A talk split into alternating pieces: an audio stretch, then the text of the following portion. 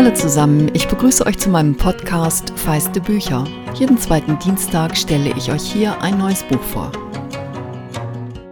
Heute geht es nochmal um ein Buch, mit dem ich hier im Podcast ein bisschen spät dran bin.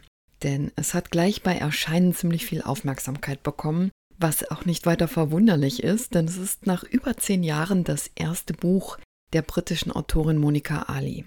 Einige von euch kennen sie vielleicht durch ihren Erfolgsroman Brick Lane.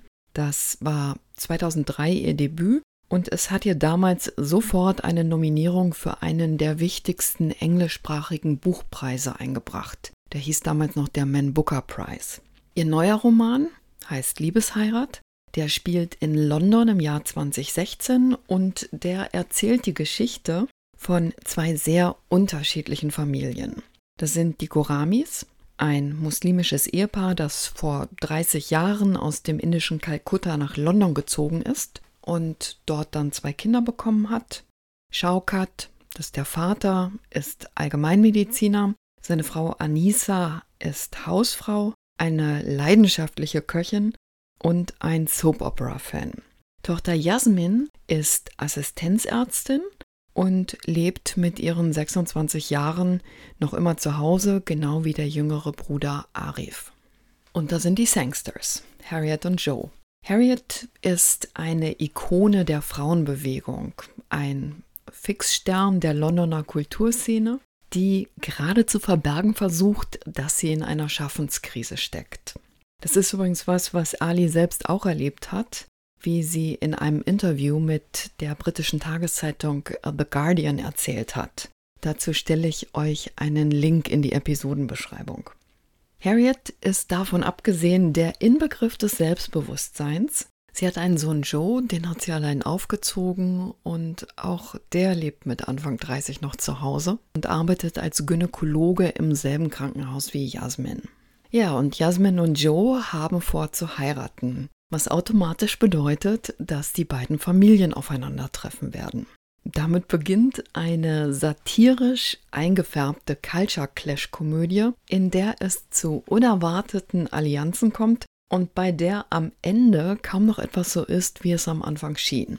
Es geht dabei um Erkenntnisse über sich selbst und da wissen wohl die meisten von uns, dass das oft weder einfach noch bequem ist, aber vor allem werden am Ende alle einander mit anderen Augen sehen. Ich lese euch mal die erste Seite vor.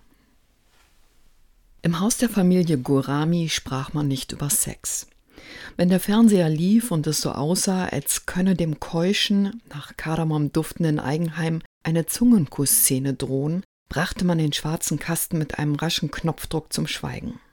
Als Jasmin zum ersten Mal ihre Periode bekam, steckte ihre Mutter ihr eine Packung Binden zu und gab ihr die kaum hörbar gemurmelte Anweisung, auf keinen Fall den Koran zu berühren. Das war verwirrend, denn Jasmin berührte den Koran ohnehin nie, es sei denn, ihre Mutter forderte sie dazu auf. Aber es war auch einleuchtend, denn schließlich hatte die Menstruation, wie sie aus dem Biologieunterricht wusste, etwas mit Fortpflanzung zu tun. Und die gepunkteten Linien, aus denen sich Diagramme im Lehrbuch zusammensetzten, standen, so erstaunlich das auch sein mochte, in einem unbestreitbaren Zusammenhang mit den Schauspielern, die sich gegenseitig die Zungen in den Rachen schoben und damit allen das Fernsehvergnügen ruinierten. Jetzt, im Alter von 26 Jahren, wusste Jasmin über Sex Bescheid. Der menschliche Körper hatte seine Geheimnisse längst preisgegeben. Sie hatte mit drei verschiedenen Männern geschlafen und war mit dem dritten verlobt, einem Kollegen am St. Barnabas Krankenhaus. Ihre Eltern, Shaukat und Anissa, mochten Joe der allein dadurch, dass er Arzt war, zu einem geeigneten Kandidaten wurde und zudem mit der besonderen Begabung gesegnet war, von allen gemocht zu werden. Ja, und während dieser Joe eben einfach allen sympathisch ist, ohne groß was dafür zu tun, ist Jasmin ein bisschen das, was man im Englischen People Pleaser nennt. Also jemand, die es anderen gern recht macht was in gewisser Weise auch der Anlass dafür war, dass sie beruflich in die Fußstapfen ihres Vaters getreten ist. Dabei ist sie durchaus eine junge Frau, die starke Meinungen hat, vor allem wenn es um ihre Mutter geht, aber sie hält damit lieber hinterm Berg. Und während Joe der Begegnung von Jasmins Eltern und seiner Mutter ganz entspannt entgegensieht, ist sie doch ziemlich nervös, was dieser kleine Ausschnitt einfängt. Harriet würde sich nicht nur von ihrer besten Seite zeigen, nein, sie würde von Jasmins Eltern ganz und gar hingerissen sein, meinte er. Sie liebt dich, das steht außer Frage, hatte er gesagt, aber sie ist auch ein bisschen enttäuscht, dass du nicht noch indischer bist. Deine Eltern dagegen sind so authentisch, dass sie davon garantiert einen Orgasmus bekommen wird. Jasmin versuchte nicht mehr daran zu denken, doch das Problem ließ sich genauso wenig abschütteln wie die Nachbarskatze, wenn sie auf dem Fenstersims hockte und vor sich hin heulte. Jetzt, da das Aufeinandertreffen der beiden Familien unmittelbar bevorstand, wurde ihr klar, dass sie die völlig falschen Sorgen unterdrückt hatte. Ganz gleich, was Harriet tatsächlich von Shaukat und Anissa hielt, sie würde sich ganz nach britischer Art nichts anmerken lassen. Und es war im Grunde genommen auch gar nicht wichtig. Die englische Mittelschicht mischte sich nicht in die ehelichen Angelegenheiten ihrer Kinder ein. Doch Harriet Sangstar war eine Bedrohung, weil sie die Familie Gorami womöglich mit dem Thema Sex konfrontieren würde. Und im Gegensatz zum Fernseher ließ sie sich nicht einfach durch einen Knopfdruck zum Schweigen bringen.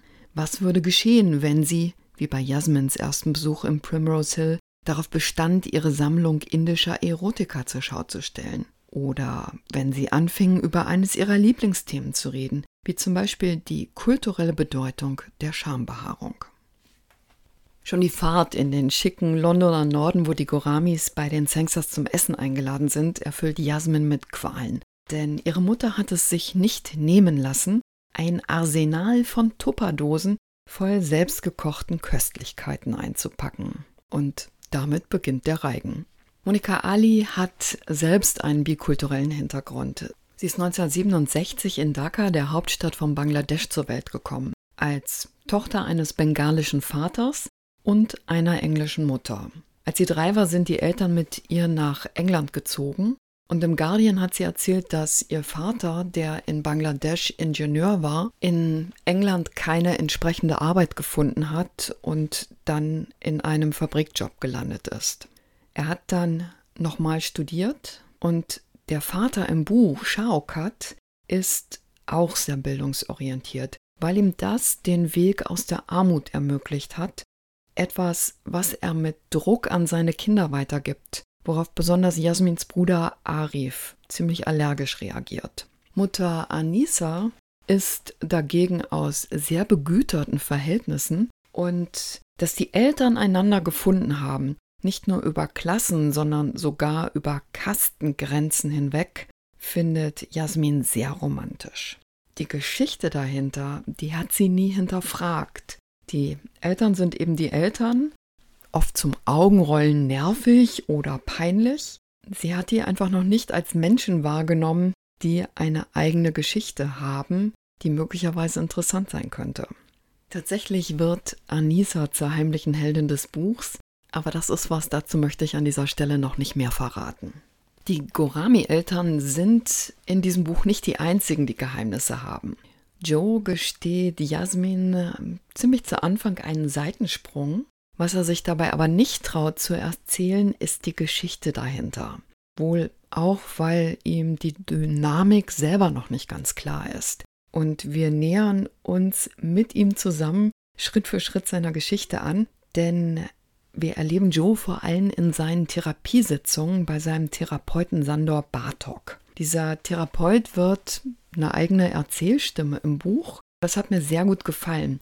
Ich hatte das Gefühl, vor allem nachdem ich im Guardian gelesen habe, dass Ali nicht nur selber Therapie gemacht hat, sondern dass auch ein Beruf ist, der sie sehr interessieren würde, dass sie da doch einiges an Recherche reingesteckt hat und das ganz schön ausgestaltet hat. Also es ist ein Erzählstrang, den ich gerne gelesen habe. Naja, und Jasmin, die beginnt sich im Lauf des Buchs zu fragen, was sie eigentlich will.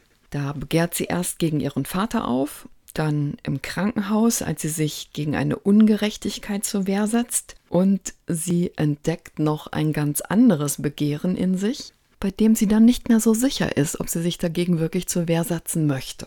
Daneben gibt es noch eine ganze Reihe Figuren, die aufblitzen, ohne dass sie wirklich auserzählt würden. Etwa Arifs heimliche Freundin, die den Bildungsansprüchen des Vaters nicht genügt. Oder Jasmins Freundin Rania, eine woke, kämpferische junge Muslima, für die das Kopftuch zum Beispiel Ausdruck ihrer Selbstbestimmung ist. Doch Monika Ali zeigt immer wieder, dass das Leben komplexer ist und wie sehr ihre Figuren und wir Leserinnen und Leser eingeschlossen in unseren Vorannahmen über die anderen festhängen. Dazu möchte ich euch noch eine kleine Passage aus dem hinteren Teil des Buchs vorlesen. Deine Freundin hat echt Mumm, sagte Harriet. Sie ist großartig. In diesem Land herrscht ein enormer gesellschaftlicher Druck, sich kulturell entwurzeln zu lassen, und ich ziehe den Hut vor ihr, dass sie sich diesem Druck nicht beugen will, dass sie an ihrer Authentizität festhält. Was meinst du damit? fragte Jasmin. Was meinst du mit Authentizität? Das erklärt sich eigentlich von selbst, antwortete Harriet. Aber es heißt, dass sie ihre eigene Wahrheit lebt, ihre eigene Geschichte schreibt, dass sie ihrer muslimischen Identität treu bleibt. Findest du, dass sie in irgendeiner Form nicht authentisch ist? Nein, ich meine, dass du sie nicht kennst und daher auch nicht beurteilen kannst, was für ein Mensch sie ist. Du weißt nicht, wie ihre Wahrheit aussieht und du hast nicht die geringste Ahnung, was sie im Innersten ausmacht. Ma gab ein tadelndes Schneizen von sich, aber Harriet winkte ab. Ist schon okay. Dann klär mich doch mal auf, Jasmin. Sie wusste nicht, ob sie es erklären konnte. Alle warteten und starrten sie an. Die Art und Weise, wie Harriet Rania für authentisch erklärt hatte, ärgerte sie. Das schien zu implizieren, dass Jasmin nicht authentisch war. Jetzt überspringe ich eine kleine Passage, um nicht zu spoilern. Warum sollte das Tragen eines Hijabs heißen, dass man die Wahrheit lebte? Rania hatte viele Wahrheiten, und nicht alle wurden dadurch sichtbar gemacht, dass sie sich ein Stück Stoff um den Kopf wickelte. Wenn Rania im Iran leben würde, sagte Jasmin, dann würde sie sich der Anti-Hijab-Bewegung anschließen, die sich dort gerade formiert. Sie würde sich an deren Spitze setzen. Sie würde sich das Kopftuch herunterreißen. Sie würde beim Autofahren die Haare im Wind flattern lassen und ein Foto davon in den sozialen Medien posten. Monika Ali weiß um diese Klischees und sie lädt stattdessen zu Offenheit, Neugier und Großzügigkeit ein. Das hat mich tatsächlich an einen sehr spannenden TED-Talk der nigerianischen Autorin Chimamanda Ngozi Adichie erinnert. Und ich stelle euch einen Link in die Episodenbeschreibung. Ihr Vortrag heißt Die Gefahr einer einzigen Geschichte. Das sind 18 sehr unterhaltsame, erhellende Minuten, die zwar auf Englisch sind, aber man kann die auch mit deutschen Untertiteln sehen und kann ihr vielleicht auch so ganz gut folgen. Doch zurück zu Liebesheirat. Dem Buch ist in ein paar Kritiken vorgeworfen worden, Ali wolle zu viel. Manche Figuren wären bloße Stichwortgeber. Und ja, gerade bei letzterem weiß ich, was gemeint ist. Trotzdem muss ich sagen, es hat mich nicht gestört. Ich habe das so empfunden, wie ich Geschwister oder Freunde von Freundinnen kenne, über die ich das eine oder andere weiß, aber kein eigenes Verhältnis zu habe. Und so ist das im Buch auch. Für mich war Liebesheirat ein 595 Seiten Page-Turner, der mir richtig Spaß gemacht hat. Und im Hinblick auf die nahenden Sommerferien kommt dieses Buch vielleicht genau richtig. Wenn ihr auch zu denen gehört, die im Urlaub gerne mal die Bücher tauschen, ist vielleicht noch interessant, dass mein Freund es mit ebenso viel Vergnügen gelesen hat wie ich. Liebesheirat von Monika Ali ist bei Klett Cotta erschienen Dorothee Merkel hat die 595 Seiten aus dem Englischen übersetzt. Das Hardcover kostet 25 Euro. Wie immer die Bitte, sagt es weiter, wenn ihr feiste Bücher mögt. Wenn ihr auf Abonnieren klickt, tut ihr mir einen Gefallen und euch tut's gar nicht weh. Wenn ihr euch mit mir austauschen mögt, geht das am besten bei Instagram. Ihr könnt mir aber auch gerne eine Mail schreiben an feiste Bücher, Bücher dabei mit ue.gmx.de.